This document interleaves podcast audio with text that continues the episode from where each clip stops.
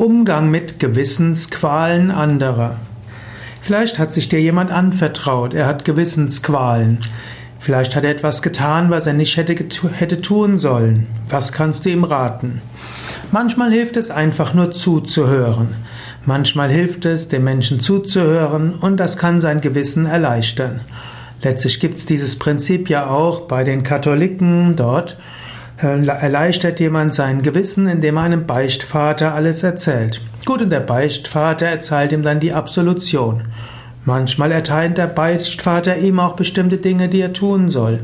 So ähnlich, du bist vielleicht zu einem unfreiwilligen Beichtvater, Beichtmutter geworden. Du kannst ihm oder ihr raten, soll um Entschuldigung bitten, seinen Fehler gestehen und soll sagen, dass es ihm leid tut und fragen, wie kann ich den Schaden wieder gut machen oder gibt es etwas, was ich tun kann.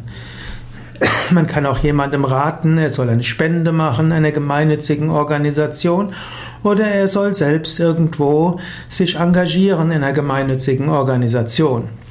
Bei einer kriminellen Handlung ist es vielleicht so, ist es manchmal angemessen, bei Schwerverbrechen in jedem Fall, sich der Staatsanwaltschaft zu stellen oder der Polizei.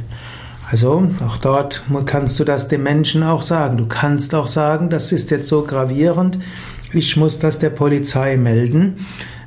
Aber ich gebe dir noch äh, eine Woche, dass du das der Polizei meldest, denn dann gibt es ja eine geringere Strafe, wenn man sich selbst anzeigt oder selbst stellt.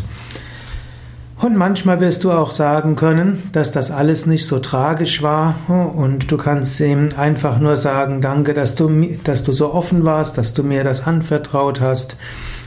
Ich glaube, es ist alles in Ordnung. Oder falls du derjenige bist, gegenüber dem der andere ein schlechtes Gewissen hat, dann sprich das magische Wort Entschuldigung angenommen, alles in Ordnung.